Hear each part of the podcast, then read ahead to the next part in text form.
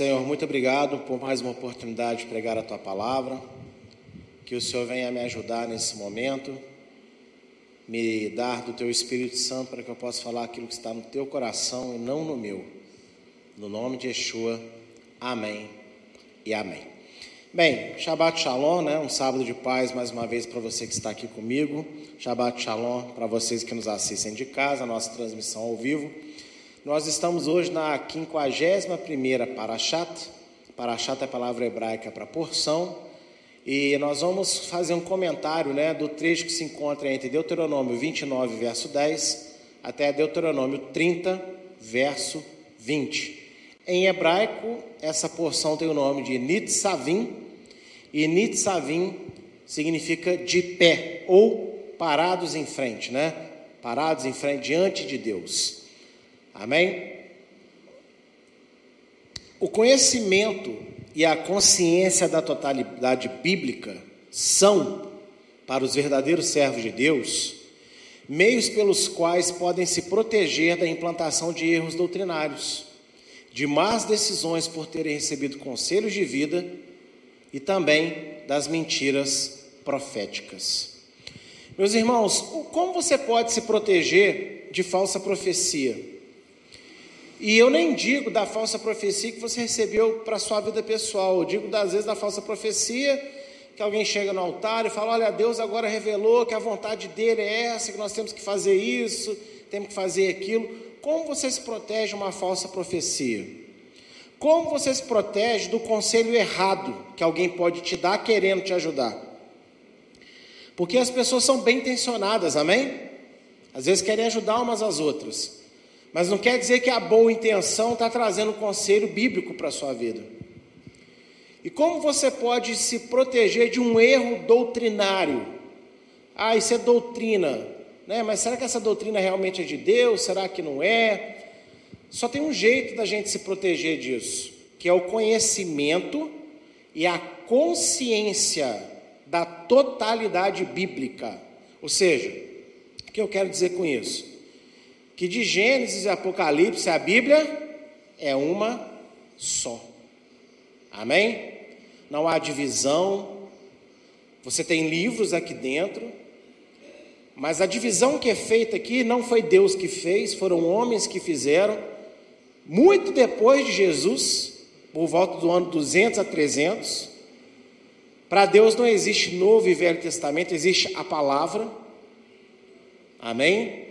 Então, quando você entende que a Bíblia, toda ela é uma só, e você também se esforça para conhecer essa totalidade, e quando eu digo conhecer a totalidade, não estou dizendo para você decorar toda a Bíblia, porque isso é impossível.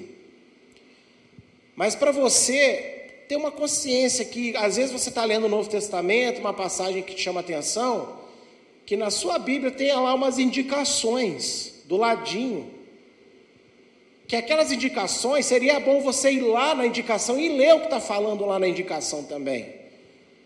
Para você não pegar aquele trechinho do Novo Testamento que você gosta e dali falar uma coisa que às vezes não tem nada a ver com o que realmente está sendo falado. Então, você entender e procurar conhecer que a Bíblia toda é uma só, é o segredo para você fugir de falsa doutrina é o segredo para você fugir, fugir de um conselho ruim, é o conselho para você se proteger de falsas profecias. Amém? A Parashá de Tzavim é cheia de instruções e afirmações divinas que, associadas a outras passagens bíblicas, estadeiam ou estadeiam é exibem, mostram o caráter imutável de Deus e que a Bíblia é uma, de Gênesis a Apocalipse. Como eu sempre gosto de dizer, embora tenha muito tempo que eu não diga essa frase aqui, né, mas os irmãos é que têm falado com mais frequência do que eu, essa porção de hoje, Nitzavim, ela é, muito, ela é muito rica em informação. É muito rica. Tem tanta coisa instrutiva nela. É aquele tipo de porção que, se você tiver paciência e eu tiver também para falar, a gente poderia ficar aqui o dia inteiro falando dela e talvez fosse pouco tempo. de tão profundo que são as instruções que tem nela.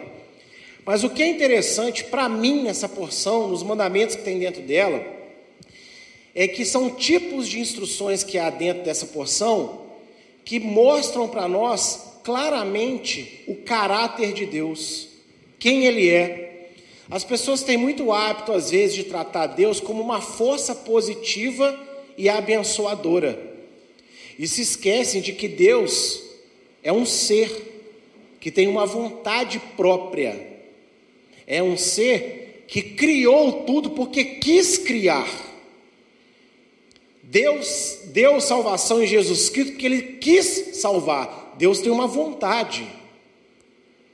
E essa porção vai mostrar para nós um pouco do caráter desse Deus, Criador, soberano sobre toda a existência. E essas passagens de Nitzavim se conectam perfeitamente a outras passagens da Bíblia. Que quando você junta uma coisa com a outra, você vê que realmente a Bíblia é uma só. Amém? E abra sua Bíblia em Tiago, capítulo 1. E olha, não se acostuma de vir para a igreja sem Bíblia, não, viu? Que eu vou começar a chamar sua atenção aqui em cima. Você tem que trazer Bíblia para a igreja, irmão, irmã, querido, querida. Se você não trouxer a sua Bíblia para a igreja, você vai trazer para onde? Se você tiver preguiça, preguiça de abrir a sua Bíblia aqui comigo para ler, você quer me convencer que você está abrindo ela em casa? Eu sou muito difícil de convencer das coisas. Então, traga sua Bíblia, abra sua Bíblia, amém? Olha só, Tiago 1, verso 17. Posso colocar na tela para a gente ler? Espera aí, eu acho que está errado. É 16, né? Tiago 1, 16. 16 e 17, também pego 17, faltou ali a referência, né? Não erreis, meus amados irmãos, toda a boa dádiva e todo dom perfeito vem do alto, descendo do Pai das luzes, em quem não há mudança nem sombra de variação. Segundo a sua vontade, ele nos gerou pela palavra da verdade, para que fôssemos como primícias das suas criaturas. Olha só, essa expressão que Tiago usa aqui, Deus, ele não tem, não muda e não tem sombra de variação, as pessoas tinham que analisar isso aqui um pouquinho mais. Por quê? Dependendo da posição do sol, dependendo do seu movimento, a sua sombra, a sua sombra natural, ela varia, não varia? Sim ou não? Sim. Lembrando que naquela época não existia projeção como a gente tem hoje uma televisão. Então a forma de você projetar uma imagem era usando o quê? Uma lâmpada, uma vela e uma sombra na parede. Então, quando os apóstolos usam essa linguagem de sombra, Deus, ele está dizendo o seguinte: Deus, nem por um milímetro sequer, ele muda. Ele é perfeito. E a perfeição não precisa de mudar. Mas você já reparou como é que a geração de hoje a todo tempo tenta falar para nós que Deus não é mais assim, que Deus não se preocupa mais com isso, que Deus não se importa mais com aquilo? Eu acho que essas afirmações são um pouquinho contrárias à afirmação de Tiago. De que em Deus não há sequer a mínima variação do seu caráter, da sua perfeição, de quem ele é. E Tiago ele diz que segundo a vontade dele, do Senhor, ele nos gerou na sua palavra. E eu coloquei algumas referências para você depois ler em casa. 1 João 1, de 1 a 3, diz que Yeshua, né, Jesus é o verbo, não é isso? E tudo foi feito por meio dele. No verso 12 a 13 de João 1, fala que todos que receberam Yeshua como Senhor, foi-lhes dado o poder de serem feitos o quê? Filhos de Deus. Em João 17, 17 diz que santifica-os na verdade, a tua palavra é a verdade. Ou seja, quando a gente fala que Deus nos gerou segundo a tua palavra, tanto é a palavra Bíblia, quanto é a palavra viva, que é o próprio Yeshua. Ou seja, queridos, A Bíblia é Yeshua Yeshua é a própria Bíblia que se fez carne. Então, quando você diz que parte da Bíblia não tem mais validade, aí você dá uma ligadinha para o Senhor e fala para ele qual a parte do corpo dele que ele não está podendo usar mais. Que você invalidou. Fala, não, senhor, agora só não tem que andar de cadeira de roda porque as pernas não podem funcionar mais. Supondo que, a, né, que as pernas fosse o Velho Testamento, então. Não, o Velho Testamento é palavra de Deus, mas não, tem, não é doutrina mais para a minha vida. Então eu, Yeshua agora está na cadeira de roda e só pode usar os braços para te abençoar. Porque ele é a própria Bíblia. Todas as palavras da Bíblia você encontra no Senhor. Porque o Senhor é a palavra viva de Deus. Amém? Então aqui está um convite: não errem. Não errem. Tudo que é perfeito vem do alto. E como que você conhece essa perfeição do alto? Através daquilo que ele te criou para ele, ou seja, a palavra. É o Senhor. O Senhor Yeshua, mas também é a Bíblia. Não há divisão entre Yeshua e a Bíblia. Yeshua é a Bíblia, a Bíblia é Yeshua. Não é o objeto, é o Senhor. Mas o que está contido na Bíblia expressa perfeitamente quem é o Senhor. Amém? Uma vez que eu dei essa pequena explicação para vocês sobre o que nós vamos nos deparar em Nitzavim, esse é o tema de hoje. Deus não muda. Você pode dizer para alguém que está perto de você: Deus não muda. Amém? E eu vou usar textos de Nitzavim, mostrando textos do restante da Bíblia, para mostrar para vocês o caráter de Deus e como que ele não muda. Ele era o mesmo ontem e será eternamente. Vamos lá para Deuteronômio 29.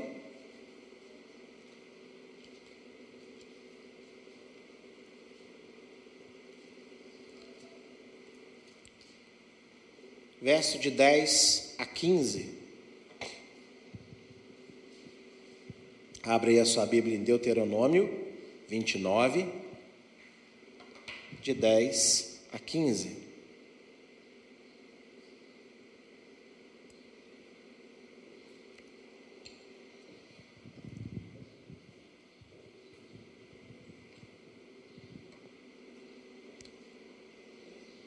Diz assim: Vós todos estáis hoje perante Adonai, vosso Deus, os capitães das vossas tribos, vossos anciãos, os vossos oficiais, todos os homens de Israel, os vossos meninos, as vossas mulheres e o estrangeiro que está no meio do vosso arraial, desde o rachador da vossa lenha até o tirador da vossa água para entrares na aliança de Adonai teu Deus, e no, jura, e no seu juramento que Adonai teu Deus faz hoje convosco, para que hoje te confirme por seu povo, e ele te seja por Deus, como te tem dito, e como jurou a teus pais, Abraão, Isaque e Jacó. E não somente convosco, faça essa aliança e esse juramento, mas com aquele que hoje está aqui em pé conosco perante Adonai nosso Deus, e com aquele que hoje não está aqui conosco.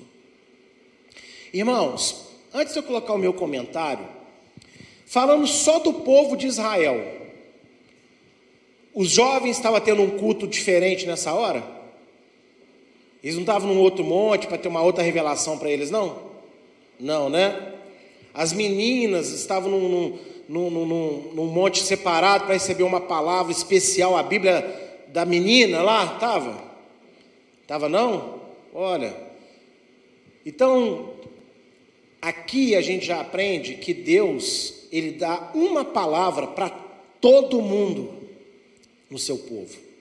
Não importa a idade, não importa o gênero, masculino ou feminino,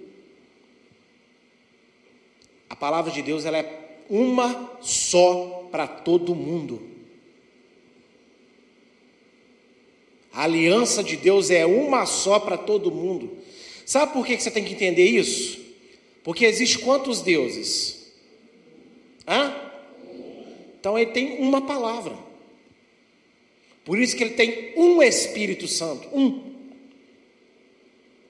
Por isso que ele tem um caminho, porque ele é um. Então, às vezes, você quer que a palavra de Deus ela seja diferente no seu caso, diferente para você, diferente por causa da, do que você está passando, diferente por causa da sua idade, diferente por causa da geração que você está vivendo, mas Deus deu uma palavra para todo o seu povo. Então a Bíblia sempre será verdade absoluta para toda a humanidade. Não importa onde você nasceu, não importa a história da sua vida, não importa o seu temperamento, não importa, não importa nada, não importa a igreja que você congrega, a Bíblia é uma só. Para todos. Amém? Desde a formação de Israel como povo livre, Deus planejava incluir pessoas de todas as nações sobre a mesma aliança, lei e promessa. Quando você lê o texto todo aqui, no final é interessante, olha, eu não faço essa aliança só com vocês, eu faço com quem está aqui com a gente. Ué, peraí, como assim? Você tem que lembrar que saíram outros povos escravos do Egito com Israel. Quando o Faraó libera os israelitas para saírem, você acha que o etíope que estava lá escravo não se fingiu de israelita para ir embora também? Entende? Todo mundo naquela hora falou: o quê? Eu vou junto com esse povo, também sou Israel. E o interessante é que Israel aceitou. Israel falou: não, Deus falou só para nós. Eles falaram: vocês querem conosco? Então vamos. Isso já era profético, que Deus sempre planejou colocar dentro do povo de Israel as nações. Olha que coisa linda. Então a aliança que Deus tem com Israel, sabe quando você vê um pastor ou um doutor em teologia falar assim, a lei mosaica, a lei judaica, porque o mandamento judaico, já viu isso? Nesse texto a gente quebra essa expressão. Porque não era para os judeus, até porque nessa época eles não eram conhecidos como judeus, era conhecido como hebreus. Não é verdade? Então você já quebra essa fala quando você vê aqui, lá no final de Deuteronômio, Deus reforçando a aliança que ele tinha com Abraão, Isaac e Jacó, com os descendentes de Abraão, Isaac e Jacó, mas não só com eles, com pessoas de todas as nações que saíram do Egito com Israel.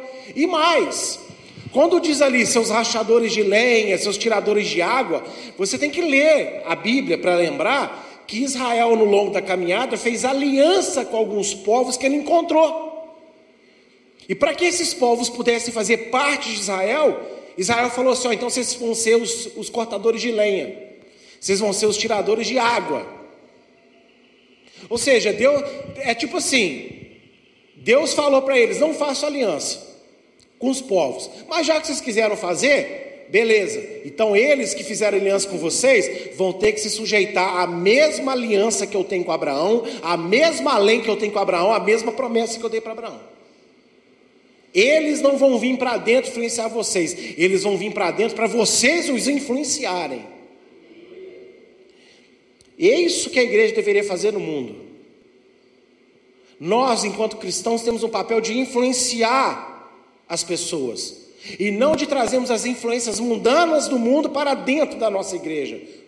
Quando eu digo nossa, não digo Eliahu, não, porque a adventista, para quem não acha que adventista é igreja, é, viu? A adventista, a assembleia, a metodista, é, a sua casa, é, a bola de neve, seja qual que você quiser, se Jesus está sendo proclamado lá dentro de verdade, também é a minha igreja. Amém? Nós temos a nossa congregação, mas qualquer igreja que você for, é sua igreja também. Não é onde você congrega, mas é sua igreja, porque somos corpo. Então nós não podemos trazer para dentro da igreja aquilo que está lá fora. Quem está lá fora tem que vir aqui para dentro para receber o que temos para oferecer aqui dentro. E não o contrário. E é interessante como que Deus deixou claro desde o início da formação de Israel. Eu estou formando um povo, o povo de Israel, o povo judeu, o povo hebreu. Agora, esse povo vai chegar um dia que eles vão alargar suas fronteiras. Mais pessoas vão fazer parte, inclusive vai ser a maioria das pessoas dentro deles. Que dia? O dia que Yeshua ressuscitou. Quando Yeshua ressuscita, agora Israel abre as suas fronteiras para o mundo todo. Não o, o, o judeu abriu a fronteira, mas Deus abriu a fronteira porque o povo é dele. Entende isso? O povo de Israel não pertence ao primeiro-ministro de Israel não pertence aos rabinos em Israel. O povo de Israel pertence ao dono, que é Deus, e Deus abriu a fronteira do seu povo para todas as nações. Então, pessoas de todo mundo que acreditam em Jesus, em Yeshua, hoje são israelitas pela fé. A única coisa que precisa de consertar é aquela frase: ó, agora nós somos o Israel. Não, nós também somos Israel.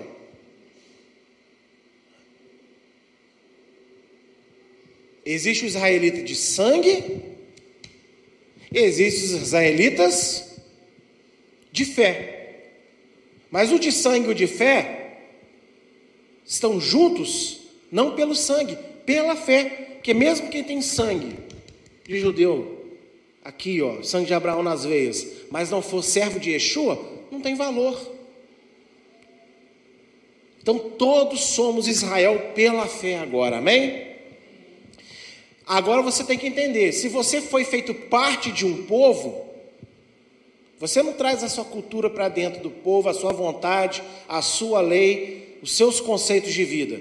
Você vem agora para se adaptar ao estilo, conceito de vida do povo. E eu não estou falando dos conceitos de judaísmo moderno que existe hoje, mas eu estou dizendo de tudo que é bíblico que Deus deu para Israel. Muitos deles, hoje em dia, eles mesmos não vivem essas coisas. Mas não deixou de ser promessa de Deus, aliança de Deus para eles. E você que aceitou Yeshua, isso se tornou promessa e aliança de Deus para você.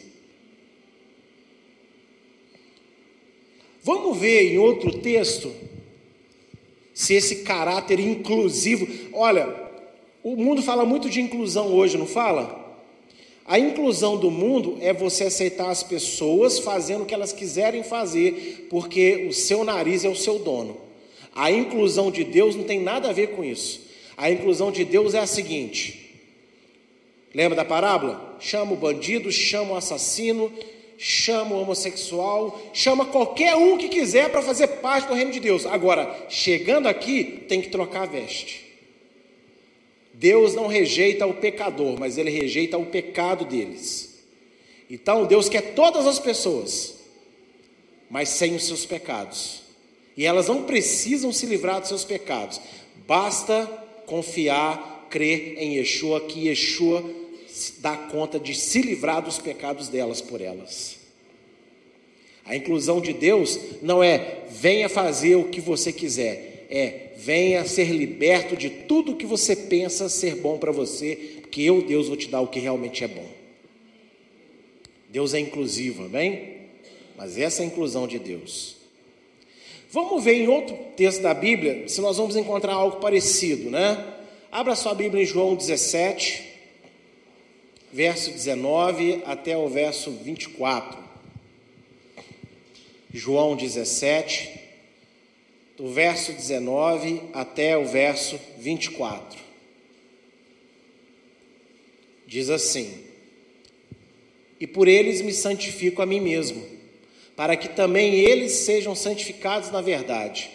E não rogo somente por estes, mas também por aqueles que pela tua palavra hão de crer em mim, para que todos sejam um, como tu, ó Pai, o és em mim e eu em ti, que também eles sejam um em nós para que o mundo creia que tu me enviaste.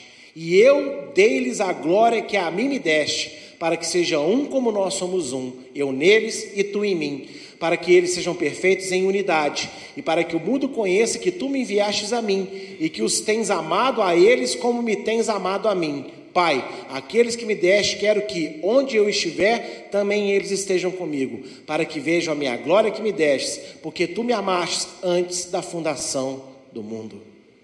Olha que interessante, lá em Deuteronômio 29, né? O que, que Deus fala para o povo? Aliança eu não faço só com vocês, eu faço com quem está aqui com vocês e faço com quem não está aqui.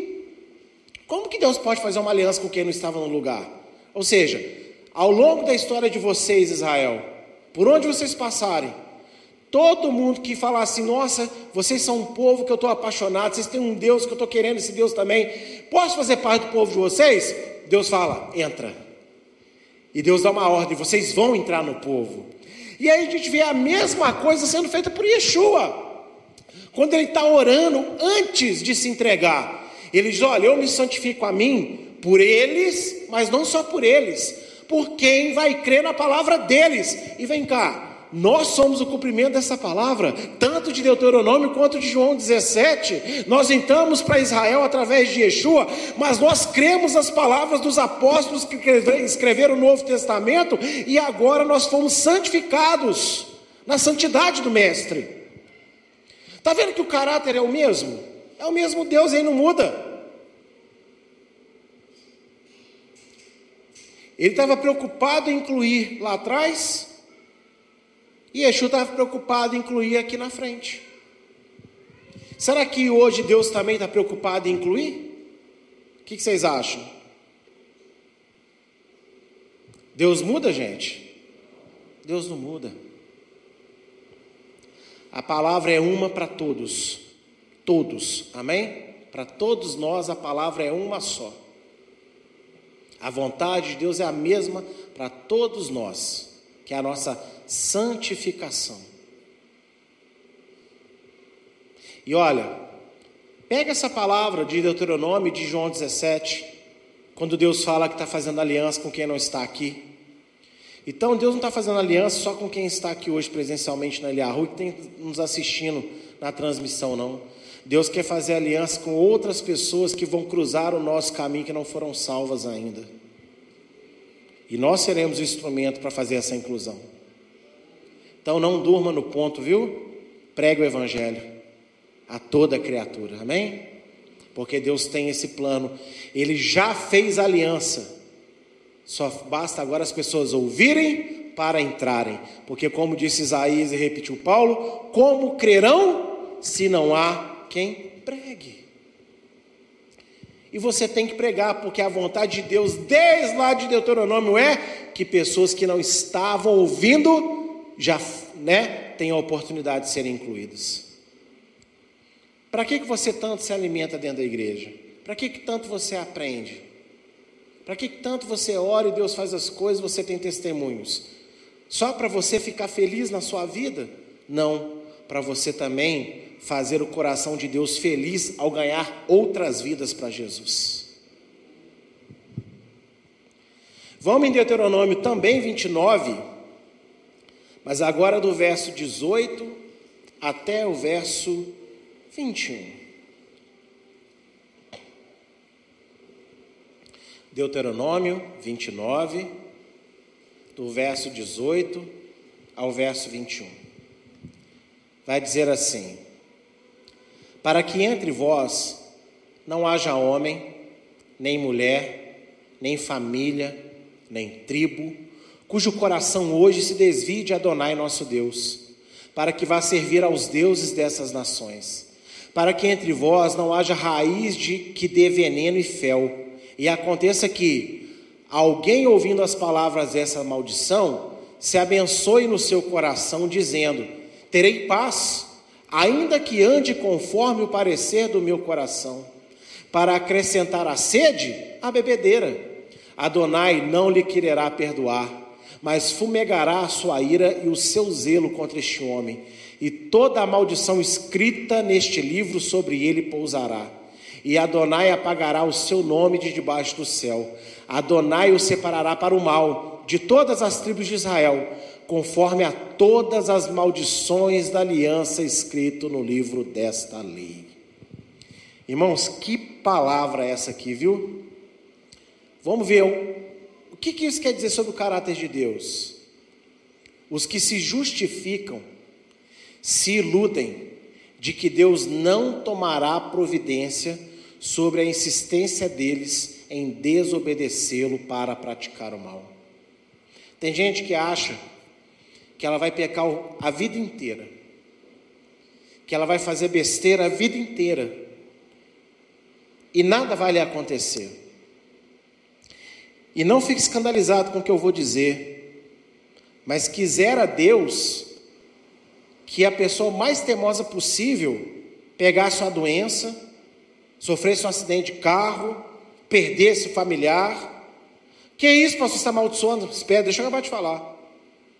Porque se ele perdesse alguma dessas coisas aqui e esse sofrimento o levasse de volta para Deus, amém. O problema é que tem gente que está vivendo, está vivendo e nada acontece de ruim, e Deus já viu que essa pessoa está tão dura de coração que vai deixar para acertar os ponteiros com ele ou com ela no dia do juízo.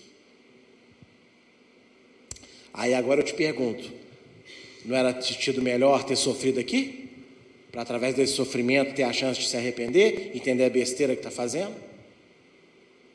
E esse texto, ele é muito claro. Olha, cuidado, para que ninguém. Tem como você sondar o que está no coração de alguém? Só quem sonda o coração das pessoas é quem? É Deus. Então, quando Deus está falando isso, Ele está dizendo para o sacerdote ou para os levitas: olha, passa com um raio-x de coração e fica examinando um por um quem está pensando besteira. Não. Deus está falando para cada um de nós que está ouvindo essa palavra agora, como estava falando para aqueles naquela época. Ele está dizendo para o Jimson, está dizendo para você: cuidado, para vocês acharem que não tem problema nenhum vocês me desobedecerem, que não vai acontecer nada. Vamos levar para a linguagem de hoje: Deus é amor. A gente está na graça, porque o amor de Deus é maior que o meu pecado. É, o amor de Deus é maior que o seu pecado se você entender que Ele pagou o preço pelo seu pecado. Isso não tem nada a ver com Deus deixar para lá o seu pecado. Senão Jesus morreu em vão. O seu pecado é tão importante que Deus entregou Jesus por ele. Para você ser liberto do seu pecado. O seu pecado importa para Deus. Não para ficar te condenando mas se importa para Deus porque Ele pagou um alto preço para libertar você do seu pecado. Essas frases de efeito não são bíblicas, e eu arrisco a dizer que são diabólicas e está na boca de um montão de crente mundo afora. O seu pecado importa. Porque se não importasse, não precisava de Jesus morrer por você. E é o tanto que o seu pecado importa para Deus, porque o seu pecado te separava de Deus. E Ele pagou o preço para você estar perto dele novamente. E esse texto diz isso: cuidado, você ficar pecando contra Deus, achando que não tem problema nenhum, achando que nada vai te acontecer. E tem uma frase ali, que eu não sei se vocês entendem ela, para acrescentar a sede à bebedeira. Vocês entendem o que significa isso? Vou explicar. Sede é uma necessidade real. Se você está vivo, você vai ter sede em algum momento do, seu, do dia. Sim ou não? Aí você, com desculpa de que está com sede, vai beber, vai encher a cara de bebida alcoólica. Ou seja, o que, que Deus está querendo dizer? Não use da sua necessidade para fazer uma besteira. Achando que por causa da sua necessidade, aquela besteira agora é justificável. Por quê? Não existe só bebida alcoólica, existe qualquer outra coisa. Era preferir você ter aguentado um pouquinho mais e ter encontrado água lá na frente. É isso que significa. E é o que muita gente faz hoje. Ah, eu estou passando aperto.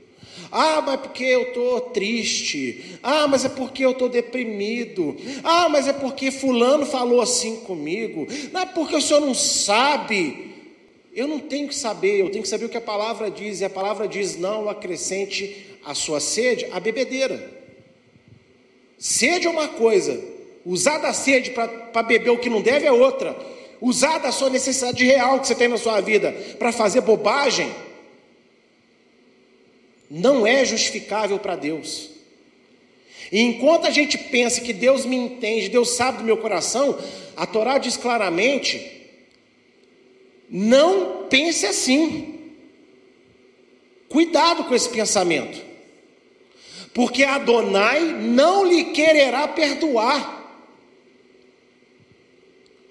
Quem foi que disse que Deus é obrigado a perdoar? Porque tem muita gente que fala isso. Deus é obrigado a te perdoar por causa da cruz. Ô, ô, ô, ô, ô, ô. Deus te perdoa na cruz porque Ele escolheu entregar o filho dele.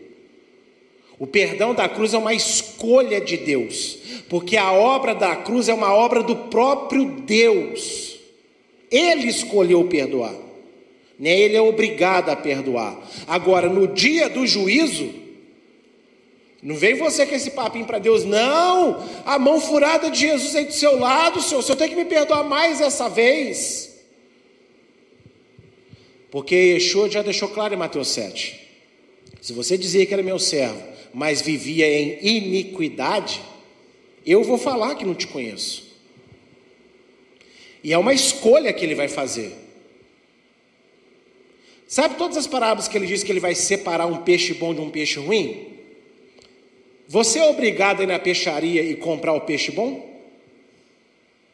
É obrigado? Você é obrigado a pegar a fruta boa? Ou não tem gente que compra nas feiras, das bancas dos, das quitandas, as frutas mais podrinhas, que estão mais baratinhas?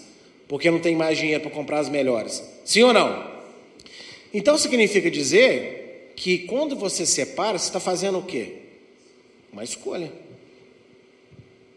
Se nós temos direito de escolha, Deus também tem, porque a gente veio dele. E olha só o que diz aqui. Deus vai escolher não perdoar. Deus vai escolher riscar o nome do livro. Que livro?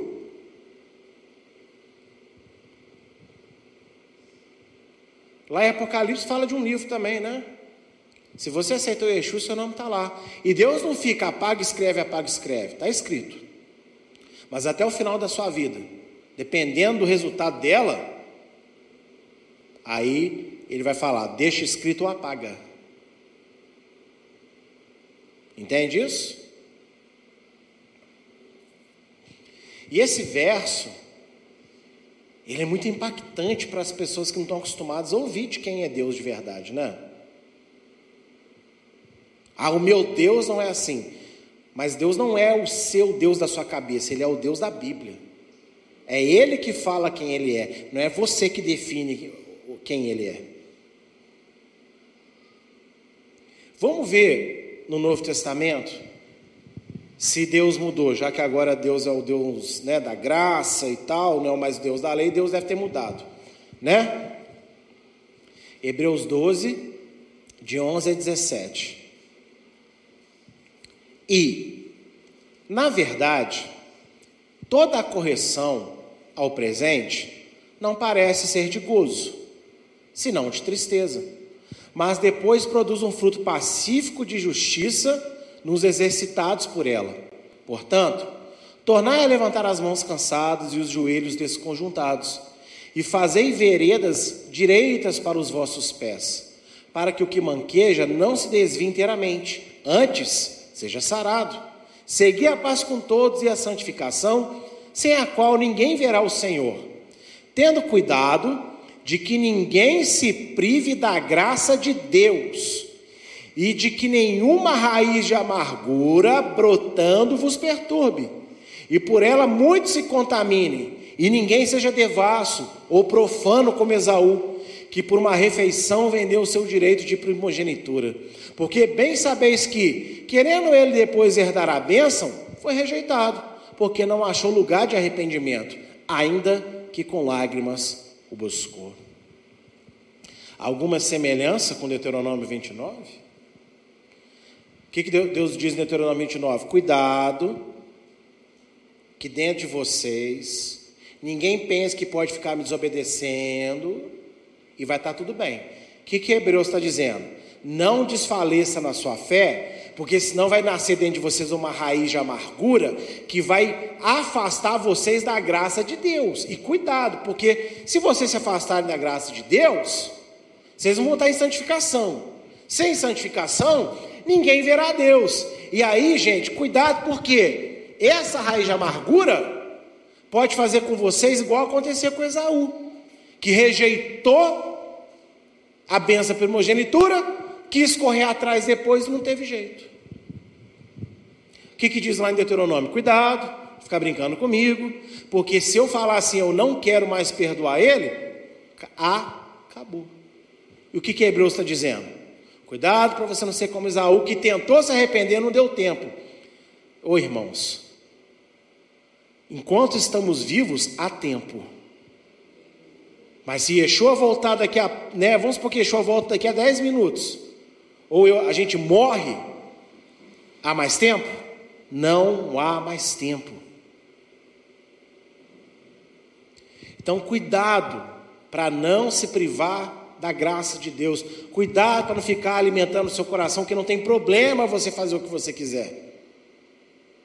Não é porque as coisas estão dando certas nessa vida que significa que Deus está aprovando o que você faz, ou que Deus te ignora. Ah, Deus está muito ocupado lá. Uma vez eu estava caminhando de volta lá do monte, lá perto da minha casa, na época eu ia muito a pé lá que eu não tinha carro ainda, e eu cruzei com algumas pessoas que estavam saindo de um centro de bruxaria.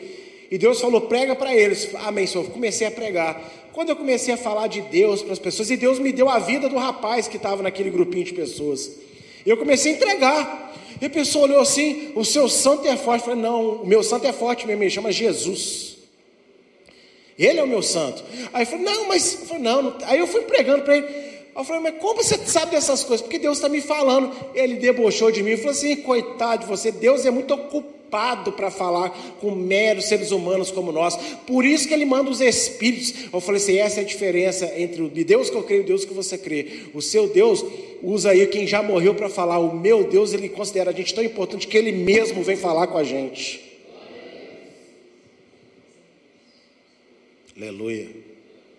Então, você você aí que está vivendo a sua vidinha, que acha que você é só mais um nessa juiz de fora de meu Deus, ou seja lá onde você está nos assistindo, entenda que Deus sabe de cor o seu CPF, a sua identidade, sua carteira de motorista, mas Ele sabe muito mais do que isso. Precisa caçar a igreja para ninguém te revelar o CPF, não. Deus, ele sabe uma coisa que o revelador do CPF não sabe. Ele sabe quantos fios de cabelo tem no teu corpo. E ele se preocupa com você como se não existisse outro ser humano na terra. Deus ele tem esse poder incrível de dar atenção para toda essa igreja de uma vezada só, mas nesse momento ele está com os olhos deles totalmente voltados para o Jimson, como se só o Jimson importasse nesse lugar. Assim também com a Sara, assim também com a Cássia, com a Daniele, com a Cristiane, com o Mateus, com a Edileia, com todos vocês que me ouvem. Deus ele consegue dar atenção para o coletivo, mas dá atenção exclusiva para cada um de nós. Ele é Deus. E o texto de Deuteronômio, o texto de Hebreus é muito claro. Cuidado para não se afastar de Deus fazendo bobagem, achando que Deus não se importa. Vai ter consequência.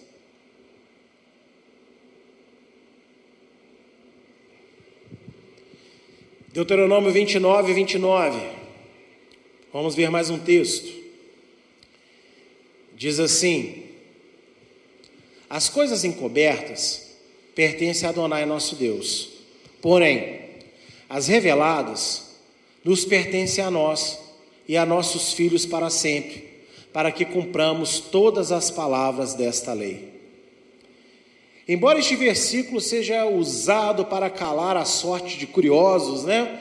Sejam genuínos ou afrontadores sobre a palavra de Deus e profecias entregues nos dias de hoje. O que, que significa? O que, que eu quero dizer com isso que eu escrevi? Eu já vi muita gente assim, ah, pastor, me explica isso. Aí o pastor não sabe e fala assim: o que está oculto pertence a Deus. eu já vi muito isso. E é, o crente conhece muitos versículos, né? Não sabe explicar, não sabe procurar, o tal culto pertence a Deus. Embora as pessoas usem esse versículo para isso, na verdade, ele se refere especificamente ao conhecimento derramado pelo próprio Deus ao seu povo, para que cumpram a sua vontade por meio da palavra revelada. Naquela época, a Torá. Hoje, a Bíblia completa de Gênesis a Apocalipse. Que, que quer dizer o que está encoberto pertence a Deus e o que está revelado pertence a nós? Não é a revelação que Deus vai dar para o profeta, não, irmãos. O que está escrito na Bíblia, Deus revelou. Aprende e faz. Porque para isso ele deu a Bíblia, para você fazer, praticar ela. Agora, o que não está aqui, não inventa moda. Pertence a Deus. Então a gente não tem que inventar moda. Ah, será que Deus se agrada disso? Será que vamos fazer assim? Talvez Deus. Aqui, vamos aprender o que está na Bíblia, vamos fazer o que está na Bíblia, porque está revelado para que a gente cumpra a vontade de Deus. E o que tem de cristão não bíblico hoje em dia é, é assustador. Conhece o livro do fulano, o livro do ciclano, conhece o podcast do Beltrano, conhece o post do Instagram do, do, do, da, da, Maria não sei o quê. E a Bíblia? Ah, a Bíblia é difícil de entender, a Bíblia é muito grande, a Bíblia não sei o quê, a Bíblia é isso, a Bíblia é aquilo. Nada contra você ter um livro de alguém. O problema é que você pode ler o livro de alguém por não conhecer a Bíblia, aquele alguém ter falado uma besteira e você comprar a ideia. Então aqui, Deuteronômio 29 quer dizer o seguinte: o que está revelado, o que Deus deu, que é a palavra dele, naquela época era só os cinco primeiros livros, hoje são 66. Está revelado. E Deus revelou para a gente saber o que Ele quer para a gente agradar a Ele. É aqui que é a nossa vida. É aqui. Agora, o que não está aqui, está oculto. E aí a gente não tem que ficar inventando churumelas. Ah, pastor, por que, que Jesus nasceu mulher e não homem? Ah, pelo amor de Deus, faça essa pergunta para outra pessoa, para mim não. Que interessa isso? Ah, porque o Senhor não sofre o machismo que nós mulheres sofremos. Mas, irmã, deixa eu te falar uma coisa. Se o homem entender realmente quem ele deve ser na Bíblia, queira ser homem não, dá glória a Deus para você ser mulher. Porque o homem vai ter que dar conta da sua vida também. Você pode ser até a patroa de casa, a dona da casa, você manda. Mas Deus não vai chegar para você e falar por que, que o teu marido desandou. Ele vai chegar para o marido e vai falar por que, que a tua mulher desandou. Porque você era o cabeça. O problema é seu se você viveu como cauda.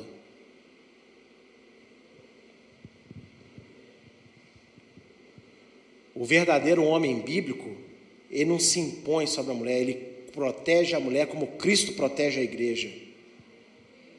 Ele direciona, ele ama, ele guarda a mulher, os filhos. Então, a Bíblia está aí, tão linda, tão perfeita, tão completa. No Salmo 96, Davi ele fala que toda a perfeição humana ele viu o limite mas os mandamentos de Deus são ilimitados. Ou seja, tudo aquilo que às vezes você não encontra diretamente na Bíblia, se você orar e for estudando, você vai encontrar instrução. A Bíblia tem instrução para tudo, gente. Direto ou indiretamente tem. E muitas vezes a gente quer ficar inventando moda para Deus, ficar inventando moda na nossa vida com Deus, inventando moda sobre o caráter de Deus sobre a vontade de Deus, sendo que ele já deixou claro na palavra qual é a vontade dele. Deus não precisa que a gente pegue nenhuma passagem da Bíblia e enfeite o negócio para ficar mais bonito. Basta você pegar o que já está revelado, dissecar, e você vai ver que tem muito mais do que você é capaz de imaginar para te abençoar. Vamos ver se no Novo Testamento tem algum texto parecido com, com esse Deuteronômio? João 15, 14 a 15. João 15, 14 a 15. Vós sereis meus amigos, se fizerdes o que eu vos mando. Já não vos chamarei servos, porque o servo não sabe o que faz o seu senhor. Mas tenho-vos chamado amigos, porque tudo quanto ouvi de meu Pai vos tenho feito conhecer. Deus não só revelou a palavra, está aqui, mas o Filho de Deus ainda veio e explicou essa palavra para nós, para a gente fazer. Muita gente quer ser amigo de Jesus, mas não quer fazer o que Jesus manda fazer. Não quer viver como Jesus mandou é, viver. Não quer falar como Jesus. Não quer aprender a pensar como Jesus pensava. E a palavra, se a gente faz o que a palavra manda, aí a gente é amigo de Deus. E olha, Deus não mandou a gente fazer uma coisa que a gente precisa de correr por aí, não. Vocês entendem a, a, a sorte que nós temos? Porque ao contrário do que se pensa, Deus não fala nem com a metade das pessoas que falam assim, diz o Senhor. Eu te garanto isso. Tem muita gente dizendo assim, diz o Senhor, nunca ouviu Deus falar. Fala da própria cabeça. Então, como Deus não fala com milhares de pessoas, não com voz audível, mas Ele fala através do Espírito Santo no nosso coração, você entende que privilégio você ter uma Bíblia para ler, para estudar? Qual era a Bíblia que Abraão tinha, irmão? Qual era a Bíblia que Moisés tinha? Ele teve que escrever. E você tem. E Deus quer ser amigo de todos nós, mas aqui, vamos fazer o que está na palavra. E não está escondido, está revelado. Nos mercados aí você compra até por 10 reais. Tem mercado que vende Bíblia até por, acho que até mais barato que 10 reais hoje em dia. Né? Mas você tem a sua, você não dá atenção para ela, você não se importa com ela, ou você lê, mas não acredita naquilo que você lê, você lê, mas não para para pensar no que você está lendo, você lê igual né? Ao Senhor da chuva na tua terra, tu pereças. O que, que você leu? Ah, não sei. Você tem que pensar no que você está lendo. E Deuteronômio 30, de 10 a 11.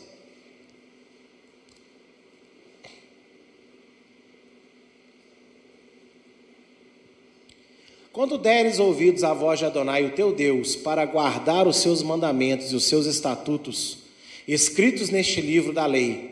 Quando te converteres a Adonai teu Deus com todo o teu coração e com toda a tua alma, porque este mandamento que hoje te ordeno não te é encoberto e tampouco está longe de ti. Se você continuar lendo o texto aí, você vai ver aquela, fama, aquela famosa passagem: quem subirá aos céus, quem descerá nas profundezas, que Paulo repete em Romanos, inclusive. Eu só não quis pegar porque eu teria que esmiuçar mais Romanos e já está explicado lá na aula de Romanos, para quem quiser assistir. Né? Eu quis ficar só com esse trecho aqui. Adonai quer ser amado pelo seu povo. Você sabe que Deus quer ser amado? Ele quer ser amado por você. E espera gratidão por todo o bem que fez a eles. Os mandamentos, a lei, não são um jugo pesado de um Deus exigente e intolerante, mas a expressão da vontade santa e perfeita para a vida humana de um Deus que, além de ser Pai, ama e muito os seus filhos. Eu fico muito triste quando eu vejo as pessoas falar que ah, a lei, o mandamento, porque Deus não é, né, é religioso, exigente, legalista. Gente, a lei de Deus não é isso. Não é um Deus que é intolerante, é que eu vou botar um monte de regras sobre a sua vida, só para me oprimir você, para mostrar para você que você precisa de Cristo. Não está escrito isso em lugar nenhum. Aqui em Deuteronômio não está escrito isso. Está escrito o contrário. Que o mandamento não é pesado, que o mandamento não é difícil de se achar. Os mandamentos, a lei de Deus é a expressão da vontade dele. A lei mostra quem é Deus, o que Deus gosta, o que Deus não gosta. E por que, que ele dá essa lei? Porque vem cá, fala para mim, algum de vocês se candidata a pegar o meu microfone aqui e me convencer na Bíblia que Deus é obrigado a mostrar alguma coisa para a humanidade? Deus não é obrigado a nada, irmãos.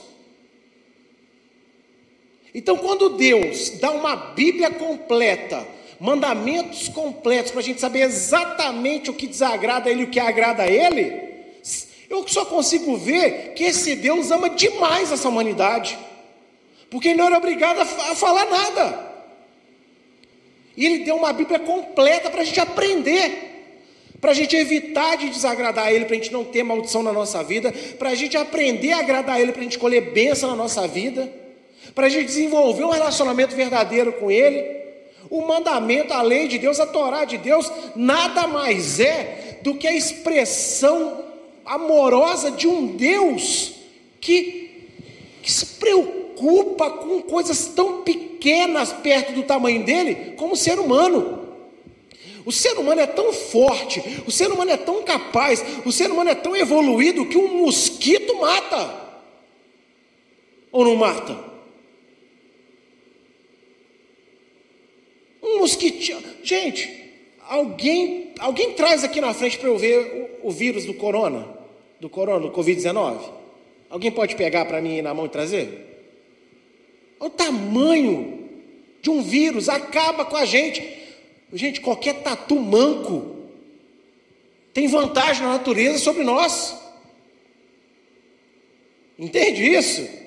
Só que fomos nós tão frágeis que Deus escolheu e nos fez imagem e semelhança dele. A nossa fragilidade não é em ser humanos. A nossa fragilidade é em estar em sermos humanos afastados de Deus, porque quando estamos em Deus, somos superiores a qualquer outro animal na face da terra. A baleia tem que jejuar e cuspir o profeta na terra. Entende? O corvo tem que pegar. Sabe-se lá onde é que ele arranjou aquela picanha para Elisa e teve que foi lá e pegou a picanha e levou para Elias.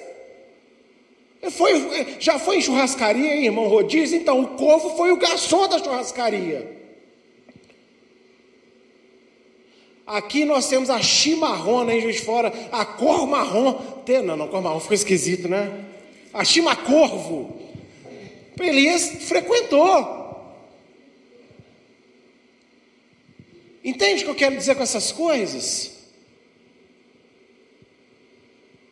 O nosso problema é que a gente vive longe de Deus, aí está a nossa fragilidade. Mas quando estamos em Deus,